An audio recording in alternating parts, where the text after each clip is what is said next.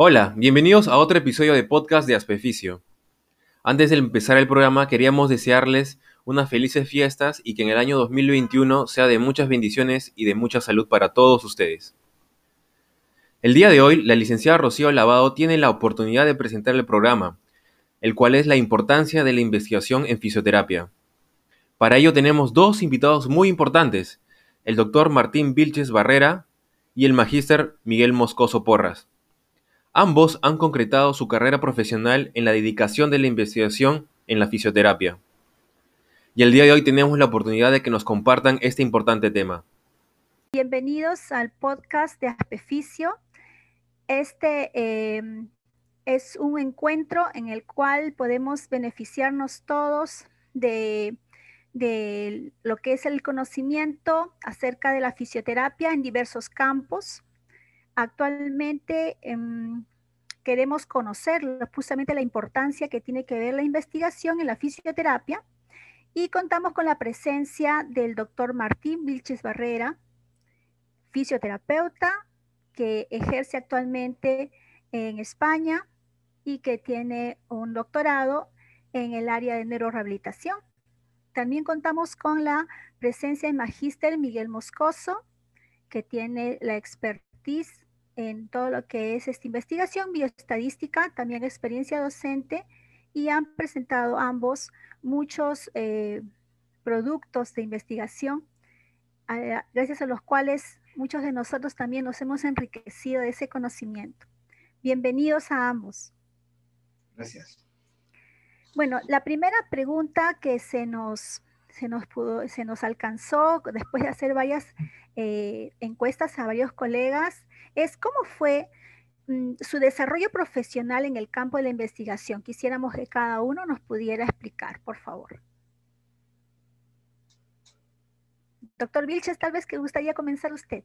Bueno, como nada, en primer lugar, eh, buenas noches a todos, buenas noches Miguel, y agradecerles la invitación, es un placer estar aquí, la verdad que muy, muy agradecido. Eh, nada, pero en cuanto a la primera pregunta, pues estaba pensando ver cuál es mi desarrollo profesional específicamente. Lo que sí puedo contarte es que la experiencia en investigación o el hecho de investigar, pues desde que estábamos en la universidad hicimos unas primeras jornadas científicas estudiantiles, acuerdo Y que en el cual nos, nos pusimos como reto, pues, presentar comunicaciones, ¿no? Generalmente ese eran casos clínicos y cosas estas de nuestro internado. Esa fue la primera experiencia, que fue luego, aumentó en el Hospital Central de Aeronáutica, donde trabajaba al inicio, donde estoy internado también, porque teníamos que presentar casos clínicos los fines de semana a la comunidad, digamos, este, sanitaria de, Lima, ¿no? Era nuestro abierto y había que defender cosas, había que entonces investigar mucho era el tema. Y así empezado, empecé un poco el tema de la investigación. Me trasladé luego a España, trabajé durante 22 años en San Juan de Dios, que es un centro polivalente de fisioterapia, y tuve la suerte de que pusimos, eh, pudimos este, colocar un sistema de registro de la historia de fisioterapia cuando justo apareció el Internet y todas estas cosas. Y base, en base a eso pudimos registrar toda la actividad con nuestros pacientes y en base a ese registro pues nacieron muchas, digamos, muchos estudios, ¿no? Que presentamos en congresos, generalmente, ¿no? Hicimos un estudio de la, fisioterapia, de la historia de fisioterapia como base de la investigación, que presentamos en un congreso internacional en Barcelona, enfoque terapéutico del niño en otro congreso que, que hicimos en, fue en, Gran Canaria, y bueno, algunos que otros ensayos clínicos eh, del tipo de paciente que teníamos, generalmente para el cerebral infantil y la ataxia era uno de los temas que me llamaba y ahí nació un poco la idea de la ataxia que, quizás es lo que más he, estudiado. ¿no? Bueno, fueron varios ensayos clínicos, muchos de, algunos de ellos publicados, y hacía una labor, digamos, este, mi labor profesional era clínica, netamente clínica, durante un tiempo, durante un tiempo hice la gestión, pero bueno, dentro de este campo de la clínica, eh, el investigar era algo, era algo actual, o sea, lo considerábamos como lo actual, era parte de eso, no, no separábamos el tema clínico con el tema de investigación. Hacías clínicas, registrabas y con esos registros podías investigar. Y era un poco la, la base ¿no? de lo que teníamos. Hasta que, bueno, eh, el año 2010, pues cambié totalmente de rumbo y hice un máster en prevención neurológica y luego el doctorado en la Universidad Rey Juan Carlos, en Madrid. Y a partir de ahí, pues ya el tema de la investigación pasó a ser el principal, la principal actividad. ¿no? Incluso hacía más que la clínica, porque bueno, para conseguir el máster y el doctorado hay que investigar, hay que presentar trabajos y de ahí nace pues, el trabajo de fin de máster y mi tesis doctoral, que son estímulos propulsivos prolongados en patologías neurológicas con problemas ataxi, ¿no? es el trabajo más grande que he hecho porque es un sello clínico pues, que, eh, digamos, de mayor envergadura, ¿no? Y con eso pude obtener el, título. A partir de ahí ya yo participaba en la docencia, incluso en San Marcos estuve en la docencia, los años que estuve en Perú, y estaba en la docencia también a tiempo parcial y con el doctorado en España te permiten hacer a, la docencia a tiempo completo. Entonces, dejé la clínica, a pesar mío, y me dediqué a la, a la docencia. Y en España, pues, eh, docentes somos personal, docente e investigador. Entonces hay que investigar sí o sí, porque uno entra con unos ratios muy bajos, como ayudante a tiempo parcial, y hay que escalar peldaños basado en la producción este, científica. ¿no? Entonces, pues nada, no he tenido más remedio, bueno, también me gusta, no he tenido más remedio, pero bueno, a partir de ahí me dediqué exclusivamente a la docencia y a la investigación y es cuando más, digamos, he publicado más en estos últimos tres años, diferentes artículos y ya no centrado específicamente en neurología, también sobre, sobre kinesiotaping, sobre, bueno, este año hay cuatro aceptados y en prensa que supongo que estarán ya, que se publicarán definitivamente. De hecho, la, con, con un grupo de amigos peruanos les he enviado los artículos, que ya para que lo vean. En fin, ha habido una producción, digamos, este, científica eh, un poquito más detallada. ¿no? Eh, mientras esto ocurre, como docente también participo en el, digamos, en dos grupos de investigación. Las universidades este, está basada en grupos de investigación. Un grupo de investigación referente al metabolismo cerebral en diferentes áreas, el Instituto de Investigación Biomédica de, de Canarias, representa la universidad donde estoy, y luego hay en otro grupo de investigación, pero en referida a lo que es la innovación este, educativa. ¿no? En todo el ámbito de la educación, pues, pues de grupo de investigación en el que hacemos trabajo para innovar en, lo que es la docencia. Entonces estoy ahora inmerso en estos dos y en un tercer proyecto que estamos a la espera de subvención de, digamos, del gobierno de Canarias respecto al ECOE, que es un sistema de valoración por, por, por vídeo, por video, como decimos en Perú, en el cual los alumnos podrán hacer, digamos, demostraciones prácticas y a través de interfaz del vídeo se pueden valorar, digamos, su rendimiento, ¿no? O sea, hay unas pautas en, en las manipulaciones, en los ejercicios que tiene que realizar al paciente, entonces, pues hay unas pautas ya previstas en unos interfaz, en un programa, entonces el profesor pues simplemente tomará el vídeo, indicará al alumno, digamos, el, digamos, la movilización que hay que hacer, el ejercicio en concreto que hay que hacer, puede ser asistido, activo, él lo realizará y pues el, aparato pues valorará ¿no? la nota que le corresponde respecto a la eficacia o precisión de su... como parte de ayuda, ¿eh? porque al fin y al cabo el profesor es el que tiene que valorar cómo se hacen las cosas, parte humanitaria y todo esto, no lo valora la máquina. Pero bueno, es una herramienta de ayuda al profesorado. Y es el grande proyecto que estamos ahí pendiente, cruzando los dedos, a ver si recibimos es situación actual. No, no se te oye, Rocío. Muy rica la experiencia, muchas gracias. Y como vemos, pues eh, sabemos que la universidad pues es el lugar donde se deben producir y llevarse a cabo todo tipo de investigaciones como, como ente principal, ¿verdad? Y con respecto a la misma consulta, ¿cómo fue eh, en su caso? Por favor, nos podía comentar el desarrollo de, en el campo de la investigación? Miguel. Hola, sí, gracias. Em, bueno, si hablamos de desarrollo en el campo de investigación, yo recién lo inicié al salir de la universidad.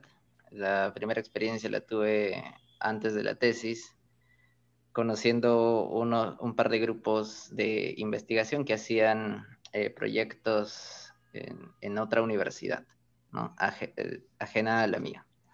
Eh, luego de tomar un poco de experiencia con ellos en distintos cursos, sobre todo en las áreas de medicina y biología, realicé mi tesis, hice la titulación, pero ya tenía la, la intención de seguir profundizando en investigación.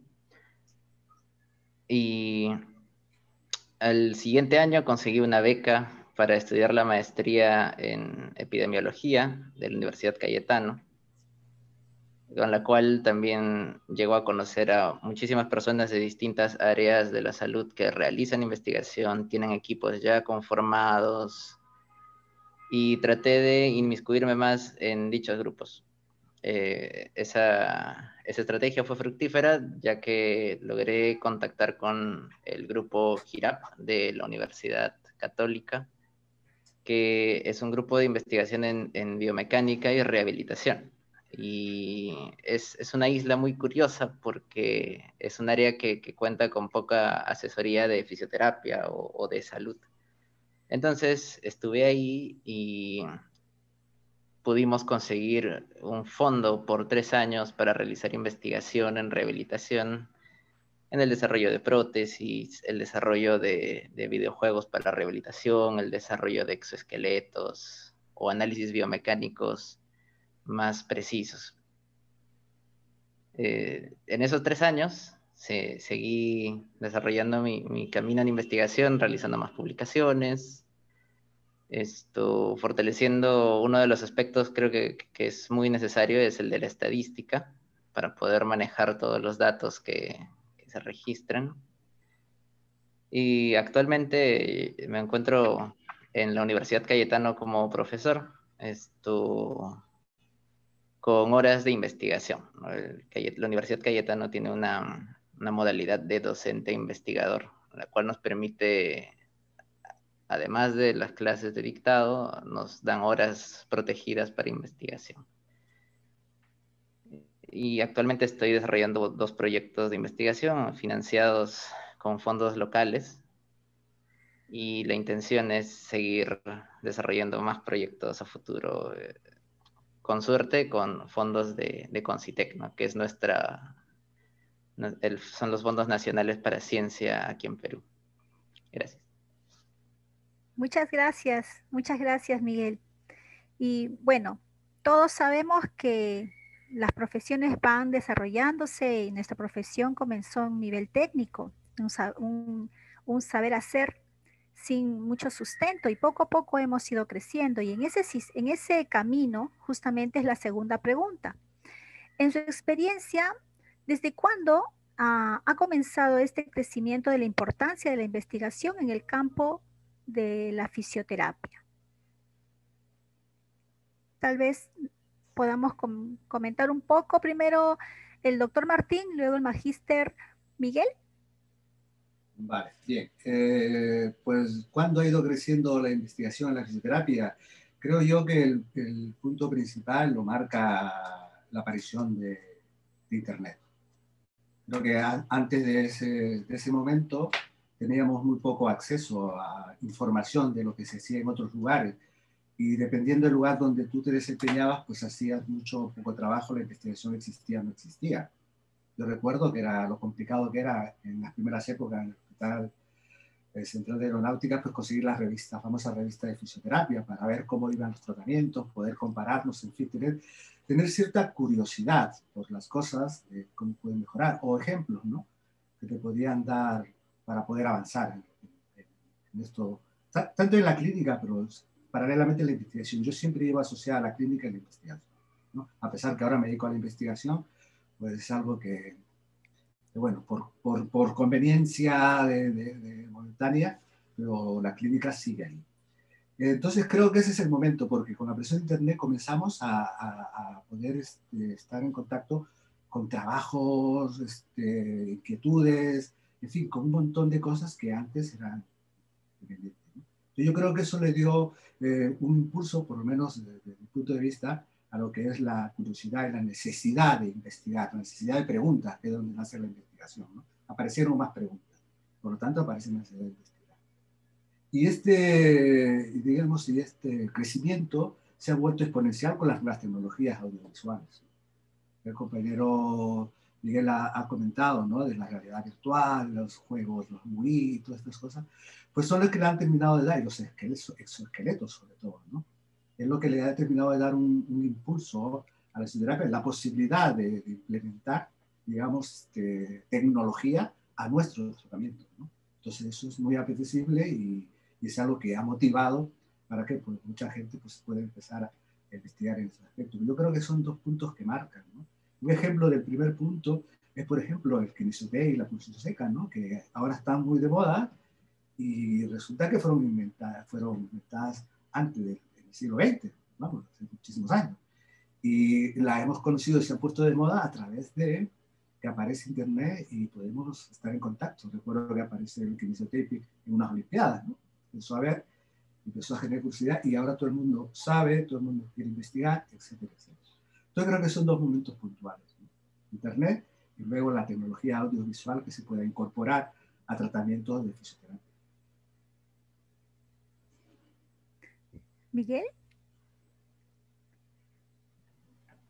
Estoy completamente de acuerdo con lo que dice Martín. Mm, así que quisiera agregar algo más del, enfoque local, ¿no? Cómo, cómo ha, se ha desarrollado la investigación en fisioterapia acá en Perú. A ver, es un camino difícil, ¿no? Hasta hace unos años, diría que hasta antes de la conocida ley universitaria, la realización de investigaciones en el ámbito de pregrado, las tesis, no era obligatoria. Entonces, eh, como Rocío decía, la carrera de fisioterapia empezó, en un nivel técnico, ¿no? Y, y, era el saber hacer. Entonces, no había mucho interés, al menos aquí en Perú, de realizar investigaciones desde el pregrado no habían eh, asociaciones científicas en Perú que, realizaran proyectos. Y por otro lado, en el país los fondos para investigación eran muy escasos. La ley universitaria es uno de estos puntos clave que hace dos cosas. Eh, obliga de alguna forma a las universidades a, a obtener la titulación a través de tesis, con lo cual se fuerza aunque suene mal, ¿no? Eh, al alumno a realizar investigación desde el pregrado y eso incrementa el desarrollo de la investigación formativa, es decir, docentes que quieren enseñar a hacer investigación, alumnos que de repente se dan cuenta que les gusta hacer investigación. Y el otro punto fuerte es el que el gobierno empieza a promover más los fondos de investigación. Entonces, muchos grupos que de investigación que hasta antes no existían ya están existiendo eh, y, se están consolidando. Y hay mucha oportunidad de hacer muchísimas cosas. Yo la verdad tengo bastante envidia de lo que menciona Martín porque ensayos clínicos relacionados a fisioterapia acá en Perú todavía son, son muy, muy escasos y muy complicados de, de, de, ganar, ¿no? Cuando se trata de fondos, porque en Perú hay muchas otras prioridades, como mortalidad materna, enfermedades infecciosas, y el tercer hito que creo que tenemos que aprovechar mucho, aunque también suene mal, es la ocurrencia de la pandemia, que eso ha denotado bastante la importancia de la rehabilitación en el paciente post-COVID y la necesidad de entender este proceso, ¿no? Así que qué mejor herramienta que la investigación para hacerlo. Eso ha relucido bastante la importancia de, de los profesionales que trabajan aquí y, y creo que va a ser un cambio para, para la investigación también en, rehabilitación, va a generar mayor, mayor importancia y, y, protagonismo. Muchas gracias. Y bueno, sí, estamos viendo que la, el desarrollo de todo lo que es la informática, del, de, al mismo tiempo el, la presencia de nuevas leyes que promueven la investigación eh, son fundamentales para poder hacer este desarrollo y no solamente en la fisioterapia, sino a nivel de todas las carreras, ¿verdad? Y ustedes como investigadores, mm, ¿qué retos eh, creen que, o mejor dicho, ustedes han, han podido vivir, ¿no? Esos, ¿qué retos para poder desarrollarse como investigadores han tenido que vivir alguno de ustedes, cualquiera de ustedes puede comenzar a, comentar, no es un estricto orden, como que, estamos aquí en, confianza, así que lo dejo abierto allí para que nos puedan manifestar su experiencia. A ver, señor Miguel, empieza tú ahora, venga. Ah, gracias, gracias. Eh, bueno, el reto de investigación siempre es complicado, ¿no? No hay una, no existe la carrera de investigador, no hay un salario para investigador, no es que en el comercio salga en, trabajos, ¿no? Se busca investigador, cama adentro. Eh, todavía no existe, entonces el, investigador normalmente eh, gana dinero a través de los proyectos que, que obtiene, al menos la modalidad es así similar acá en Perú y en algunos fondos que, se manejan en el extranjero. Em, la docencia es una buena estrategia para poder mantener el proceso de investigación y además difundirlo hacia los alumnos. Ese es un gran reto. Como investigador, entonces, un reto grande es poder eh, desarrollar esta, esta carrera de manera sustentable. El otro reto es difundir la investigación. No a muchos alumnos les fascina el mundo de la investigación, pero depende del docente, ¿no? Y eso hace que eh, uno también desarrolle estrategias educativas para motivarlos. Y el tercer reto es el acceso a la información.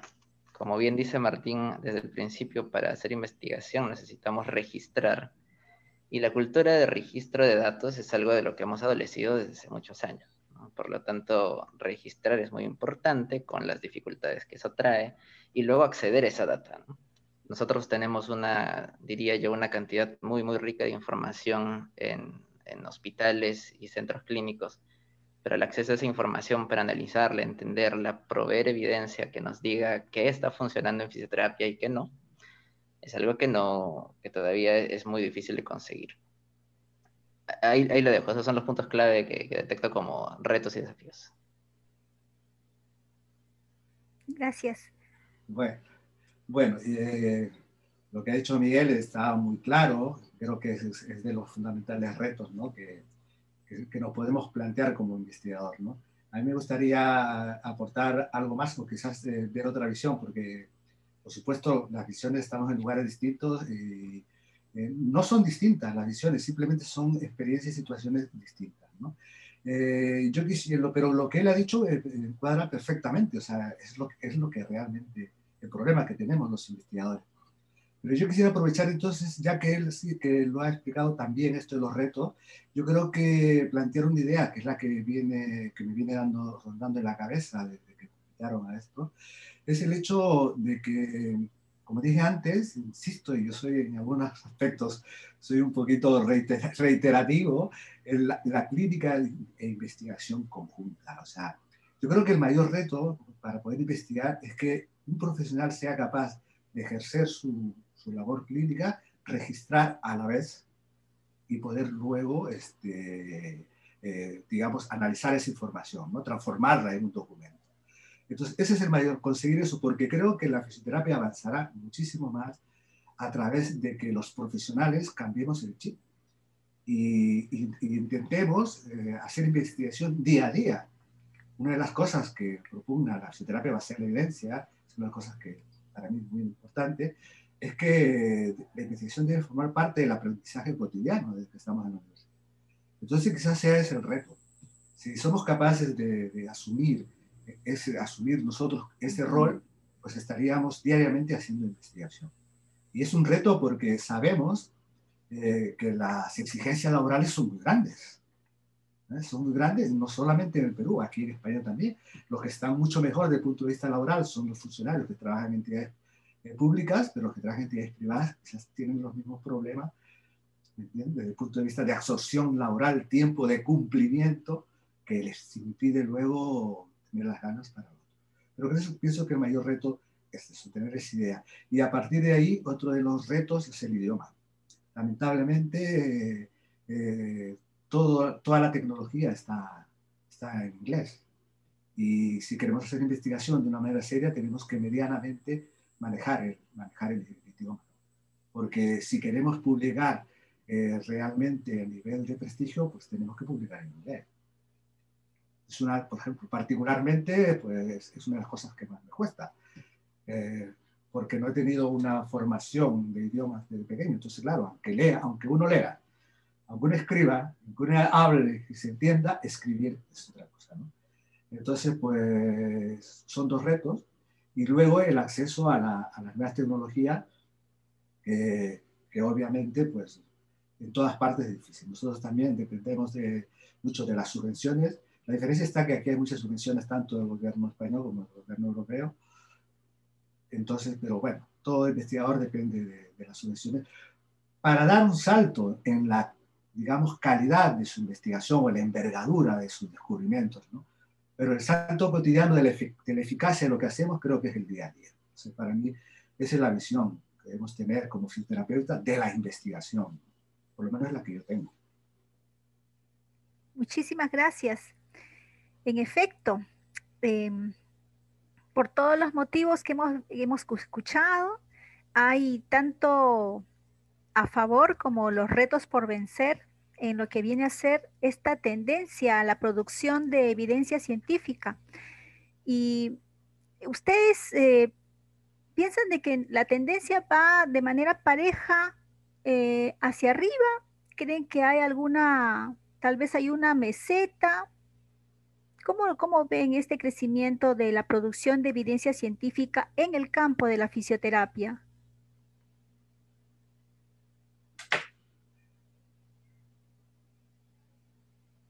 Empiezo yo esta vez.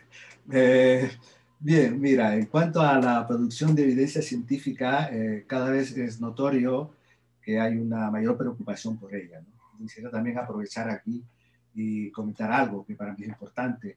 La evidencia no lo es todo. La investigación es muy importante y la evidencia es muy importante, pero la evidencia debemos de considerarla como una herramienta que, va, que, que vamos a utilizar para nuestra aplicación clínica. Eh, lo demás máster y, la evidencia científica, que tanto han trabajado, lo tienen claro, ¿no? O sea, la evidencia científica apoya la decisión basada en el análisis y la experiencia clínica. Y cuando hay una contradicción, pues prevalece la experiencia y, prevalece el análisis clínico, ¿no? Entonces, bajo esa premisa, eh, hay un, veo que hay un, un afán bastante grande de producir evidencia científica, ¿no?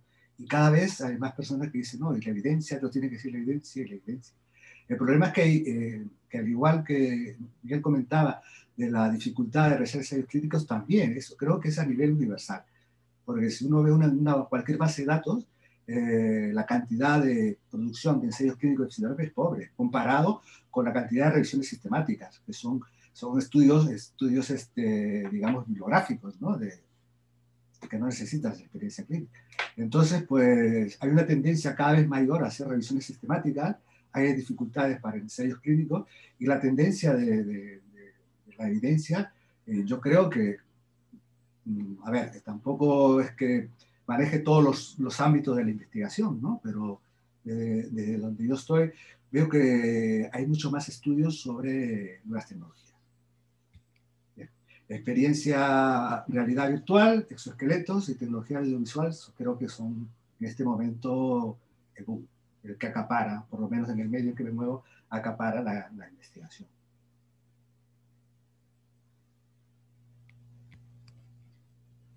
Sí, completamente de acuerdo con, con, Martín. La tendencia ahorita es a la subida. O sea, esto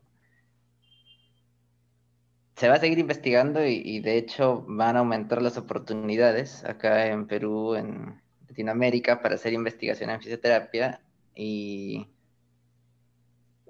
como dice también Martín, la tecnología ahorita es un jale muy interesante porque permite la colaboración con ingenieros, con diseñadores, para eh, la atención de personas con alguna discapacidad. Eh, en relación a los tipos de investigación, es también muy cierto lo que dice Martín. Últimamente nos hemos llenado de muchas revisiones sistemáticas, pero creo que el foco debería estar más en desarrollar ensayos clínicos o ir un poquito más atrás, ¿no? Porque se hacen revisiones sistemáticas con muy escasos estudios y se terminan concluyendo eh, resultados muy, muy, muy muy vagos, ¿no? Esto, por ejemplo, revisiones sistemáticas que al final tienen cuatro estudios para tratar de defender una nueva terapia. Eh, y es así, pero con el tiempo esto iremos, iremos aumentando. Sí, hacia eso tenemos que orientar entonces nuestro camino en la investigación. Y ya que estamos hablando con dos colegas que tienen experiencia docente también, justamente la, me gustaría consultarles acerca de las estrategias metodológicas que podríamos utilizar los docentes eh, en la carrera de fisioterapia para promover esta investigación. Carta abierta a ambos para que puedan dar sus opiniones. Yo voy a esperar por Miguel. me toca, me toca. Me toca, me toca. sí la investigación siempre es un proceso que uno podría decir que es más de oficina, ¿no? Y en cambio el estudiante es alguien, es una persona que quiere hacer, ¿no? Por eso entra a la carrera porque quiere moverse, quiere hacer, no quiere sentarse y redactar o escribir un artículo científico. creo que una estrategia para hacer que el estudiante se motive más por hacer investigación es llevar esa, los conocimientos de investigación a la práctica directa. Eh, por ejemplo, ya sea la evaluación de la, de la confiabilidad o repetibilidad de los test que realizamos, que puede ser medida y puede ser cuantificada, llevarla a los estudiantes desde el principio, ¿no? Sabes hacer esta prueba de descarte, bueno, ¿qué pasaría si tú y tu compañero esto, están en desacuerdo? ¿Cuál es la respuesta final? Eh, es esa estrategia de aprendizaje basado en problemas, ¿no? Trasladar aspectos estadísticos, aspectos de evidencia a la práctica directa, eh, integrar con los alumnos que todo aquello que hacen tiene un fundamento y puede ser sustentado, ¿no?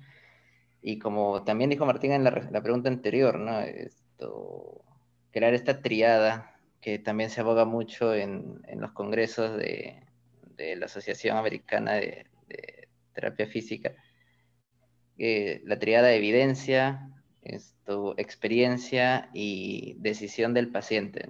Estas tres cosas esto, son muy importantes.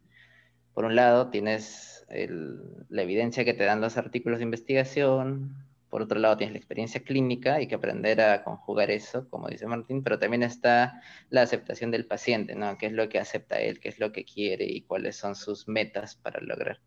Eh, yo creo que si todo eso es trasladado al, estudiante, tendríamos muchos más, más alumnos interesados por investigar. Eh, y lo otro es dar a entender la, la escasez en la que nos encontramos, al menos aquí en Perú, ¿no? Y eso también motiva a muchos chicos a poder ser los pioneros en, descubrir cosas que aún nos están faltando acá. Gracias. Mire, con respecto a esta pregunta, las estrategias metodológicas, pues eh, creo tenerlo bastante claro, ¿no? Porque eh, la realidad es que a nivel de los estudiantes de fisioterapia no, no se investiga es general, es, digamos, en el mundo por lo menos América Latina y España, pues es así. Entonces, este, bueno, eh, yo he planteado aquí eh, nuestra situación, que equivaldría para Perú también, lo siguiente, ¿no? En primer lugar, se está la formación del personal docente de lo que son habilidades de investigación, porque a veces tenemos muchos docentes que realmente no conocen la investigación, no conocen ciertas herramientas, ¿no? Eh, entonces, ¿cómo no podrían, bien, conocen de lo que dictan muy bien, pero realmente investigación no tienen? Entonces, es necesario, primero que nada, antes de una estrategia para el alumno, pues que el profesor esté, preparado desde el punto de vista de la investigación, conozca.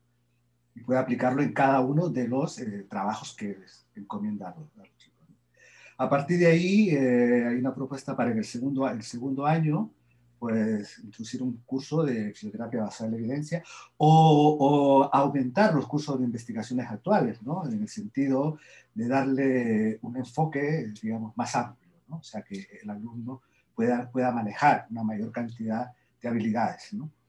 Respecto a la investigación. Entonces, de manera que el sello clínico y sus componentes todo esto y cómo se valora y cómo se no le sea, digamos, este, ajeno desde muy pronto en su carrera. ¿no? A partir del, no sé, del tercer año, pues ya estará en capacidad, con conocimientos e investigación, de hacer algunos, digamos, eh, trabajos ¿no? de investigación con, con más o menos calidad de cara a, su, a, su, trabajo de fin de grado, su tesis, en el cual pues, la exigencia debe incrementarse. Eh, tengo claro. Yo soy, un, soy bastante detractor de, muchos aspectos de los niveles de exigencia en cuanto a los trabajos de, fin de título, ¿no? Llámese tesis, llámese cómo se llama. Entonces, pues yo creo que el, por la estrategia debería, debería girar en ese sentido formación del de los profesores, una buena formación de investigación, los alumnos del segundo año con una buena base de investigación, además del, de, de, la estadística que, que, creo que se tiene, y, y, a partir de ahí, pues digamos que los trabajos que se les envían pues sean basados en estos conocimientos, que utilizando estos conocimientos, de cara a una exigencia mayor, ¿no?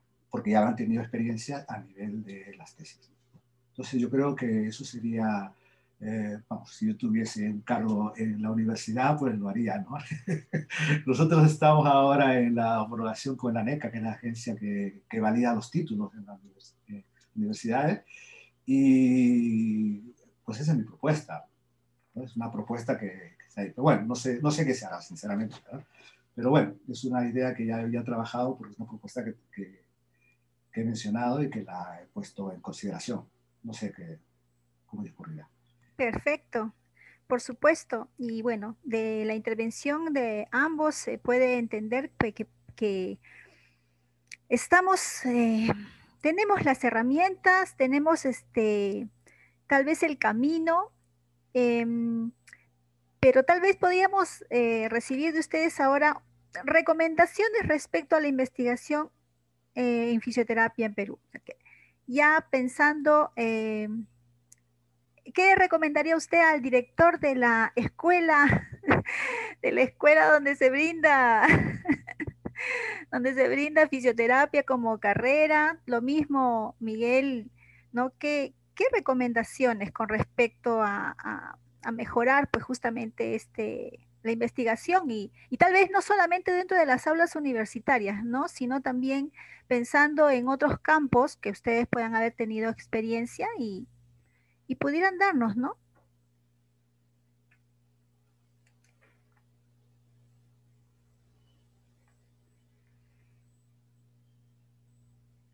Tal vez Miguel nos quieras compartir algo. Claro, claro. Sí, pensé que le tocaba a Martín, perdón. me, lo, estaba pensando, fíjate, decía, a ver, ¿cómo? ¿por dónde salgo ahora?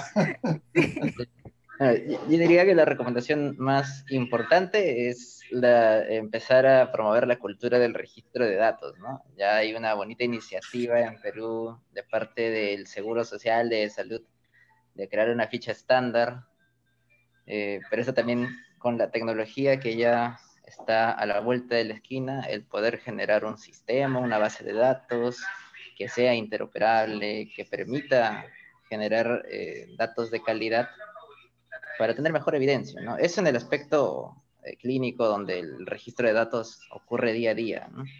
Y en el caso de, de, aquellos que quieren desarrollar investigación de manera independiente, de manera propia, esto, mi recomendación es empiecen a, eh, conversar con grupos ya, ya definidos, ¿no? Esto a mí me ha servido muchísimo contactar con grupos de distintas universidades, ya sea de Católica, San Marcos, Cayetano, y en ellos he encontrado distintas, distintas experiencias, distintas formas de ver la investigación y también distintas oportunidades. Esto, y no solo concentrarse en investigación en salud, vean otras áreas que hacen investigación. Por ejemplo, la gente de ingeniería eh, necesita mucho de la fisioterapia y por lo tanto eh, mezclarse con ellos no hará sino fortalecer la investigación para ambos. Eh, esas, esas son mis recomendaciones. Gracias, Miguel. ¿Qué nos puede decir, doctor? Bueno, un poco más que agregar a lo que Miguel ha explicado también. Creo que me robó la idea del principio, ¿eh? los, puntos precisos. no, bueno, eso obviamente que para hacer investigación los puntos que él marca es, este, son fundamentales. ¿no? Y yo lo único poder por enfatizar un poco más, ¿no? yo hago como una especie de separación, ¿no? recomendaciones a instituciones y recomendaciones a profesionales. En cuanto a la institución, ha sido claro, ¿no? Eh, bueno, ya vienen los organismos, las universidades sobre todo, pues tienen que, digamos, tomarse esto como los elementos fundamentales para investigar, ¿no?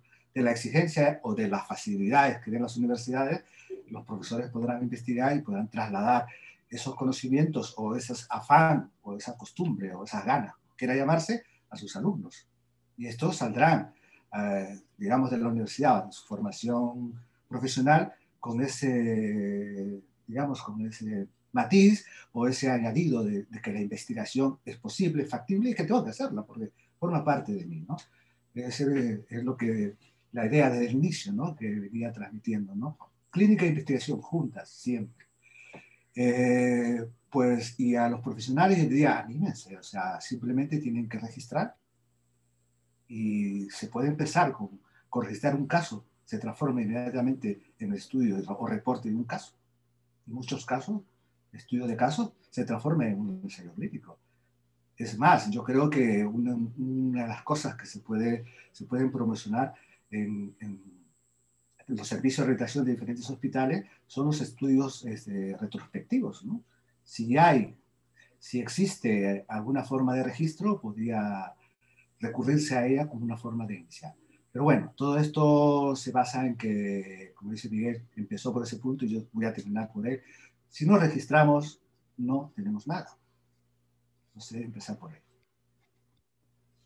Es cierto, es cierto. Entonces, de esta realmente muy rica conversación que acabamos de tener gracias a la participación del doctor Martín Vilchis con experiencia en, en fisioterapia, docencia, investigación en España y con el magíster Miguel Moscoso, también fisioterapeuta, eh, que es docente, investigador en el Perú, podemos tener estas recomendaciones.